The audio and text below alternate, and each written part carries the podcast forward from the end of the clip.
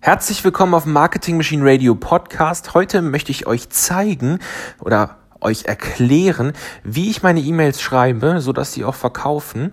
Und ganz wichtig, wenn jetzt zum Beispiel einer ja ähm, irgendetwas in den Warenkorb in einem Shop schmeißt und nicht kauft, was kann man da machen? Klar, E-Mail-Marketing. Habe ich auch in der letzten Episode schon erklärt. Und heute geht es wirklich darum, erstens mal, wie bekomme ich die Leute zum Kaufen? Wie bekomme ich die Leute dazu, nachdem sie gekauft haben, noch mehr zu kaufen? Und wie bekomme ich allgemein mehr Verkäufe durch E-Mail? Und wenn du jetzt diesen Podcast das erste Mal hörst, würde ich dich einfach darum bitten, diesen Podcast zu abonnieren denn er hilft dir, dein Business auf das nächste Level zu bringen, dein Business auch aufzubauen, wenn du ein kompletter Beginner bist. Und ich würde mich einfach sehr darüber freuen, wenn du hier öfters am Start bist. Also, wie schreibe ich meine E-Mails, dass sie auch wirklich verkaufen und so, dass du jetzt nach diesem Podcast in der Lage bist, das auch zu machen. Also es gibt sowas, das nennt sich das äh, Fünf-Phasen-Prinzip, was ich ähm, ja gerade eben so genannt habe. Auf jeden Fall, es gibt fünf Phrasen, die ich benutze, um meine E-Mails zu schreiben. Ich gehe einfach ganz knackig dadurch, dass du jetzt gleich auch eine richtig nice E-Mail schreiben kannst. Und das erste ist der Aufhänger, die Einleitung quasi. Also schreib nicht, hey, ich bin der und der, meine Qualifikationen sind so und so, das ist äh, mein Produkt, kauf mein Scheiß. Also das machst du bitte nicht, sondern du machst einen Aufhänger, du machst die Leute neugierig. Also kann es zum Beispiel ein, anfangen mit, wusstest du schon, dass XYZ, also einfach so das Neugieriges machen, okay, nee, wusste ich noch nicht. Okay, dann kann ich jetzt sagen, dass du nach dieser Podcast-Episode zum Beispiel lernst, wie du E-Mails schreibst. Also das habe ich jetzt gerade selber angewandt. Also ich habe dich neugierig gemacht jetzt hier auf die Episode. So, das ist die Phase eins. Ein bisschen neugierig machen. Das macht man auch in E-Mails und in Podcasts und in Videos. Also ich nutze diese Formel eigentlich fast immer. So, und dann in Schritt zwei erzählt man einfach eine kurze Geschichte. Das habe ich jetzt hier beim Podcast nicht gemacht. Ich wollte einfach kurz nur Content abliefern. Aber wenn ich verkaufen wollen würde, würde ich es machen. So, das heißt, eine Story erzählen, ähm, die relevant ist für den Kunden also ähm, nicht eine Story über, über dich, sondern über dein Produkt, wie du es nutzt zum Beispiel. Also das ist einfach, einfach nur eine kleine Parabel, ein Gleichnis, so wie Jesus das damals schon gemacht hat, in der Bibel zum Beispiel. Kennt ihr vielleicht alle diese Bergpredigt zum Beispiel.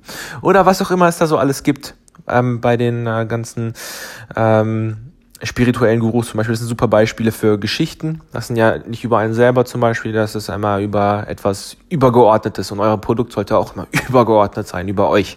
So, und da seht ihr einfach eine Geschichte, das macht uns nahbar. Dann denken die Leute, die das hören, so, oh, das, der Typ ist echt cool und ähm, der war genauso wie ich und so weiter. Also man erzählt einfach eine, eine schöne, knappe, kurze, knackige Geschichte.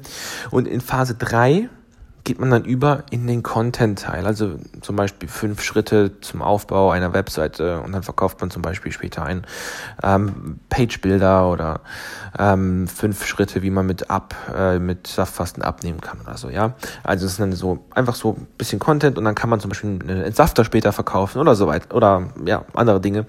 Und dieser Content sollte wirklich einfach lehrreich sein. Es sollte das Was beibringen. Also ähm, was ist es, dass mein Kunde ähm, wissen muss, um erfolgreich zu werden, aber nicht auch noch nicht, wie es geht. Das, wie es geht, ist dann später. Ähm, das heißt, wir wissen jetzt diese Schritte, die man braucht, um Saftfasten zu machen. Und ähm, an dieser Stelle ist man dann die Autoritätsperson. Man wird als Experte angesehen, weil man hat jetzt ja wirklich Inhalte geliefert, wo man sagt, ah, okay, jetzt habe ich einen Plan, wie es geht, oder von was ich machen muss, jetzt muss ich noch wissen, wie es geht. Jetzt müssen wir einen kleinen Übergang schaffen. Wir werden jetzt als Experte angesehen und wenn wir jetzt ein Produkt verkaufen wollen und sagen, ja, hier, hier ist mein Scheiß, kauf ihn dir. Boom.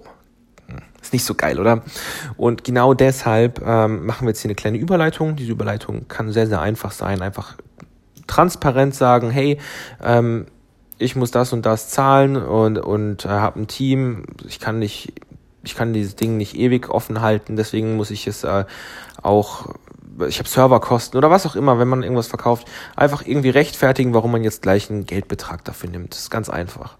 Und ähm, dann im letzten, in der letzten Phase, nachdem man jetzt eben eine gute Überleitung gemacht hat und ähm, jetzt den, den Freund, den man gerade gewonnen hat, über diese Überleitung hin ähm, jetzt zum Pitch-Teil bringt, der letzte Phase ist nämlich ähm, der Verkaufsteil, also das wirklich dieses Logische, was alle, mit dem eigentlich alle anfangen.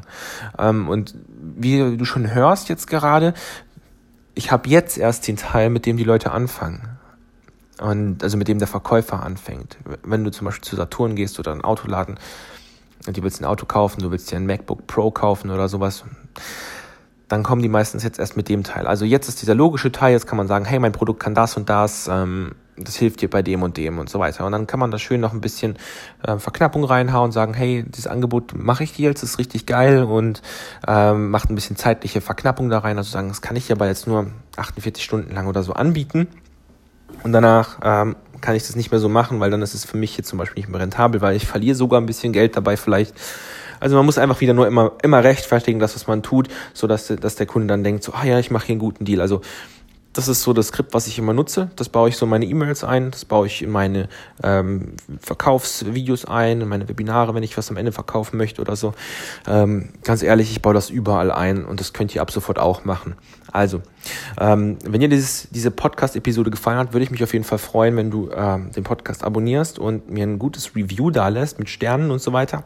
Ähm, und wenn du zu diesem Thema mehr wissen willst, wie du deine eigene E-Mail-Liste aufbaust, wie du mit ähm, E-Mail-Marketing Kunden generierst, wie du mit E-Mail-Marketing ähm, deine Kunden öfters kaufen lässt und so weiter. Oder, oder wie du zum Beispiel auch äh, stehen gelassene Warenkörbe durch die Kasse bringst, zum Beispiel wenn du E-Commerce machst ähm, verlinke ich dir in den äh, Folgennotizen nochmal ein Video, wo ich dir zeige, wie du, also beziehungsweise wo ich dir ein Training einfach verlinke, äh, kannst du dir reinziehen und dann ähm, würde ich sagen, wir hören uns dann in den nächsten Podcast-Episoden, wo ich dann noch weiter ein bisschen über E-Mail-Marketing quatsche und so weiter. Ja, also, das war's so für heute. Dann würde ich sagen, ähm, nächstes Mal wieder reinhören beim Marketing Machine Radio Podcast, wenn ich dann wieder Sachen über E-Mail-Marketing erzähle. Bis dann.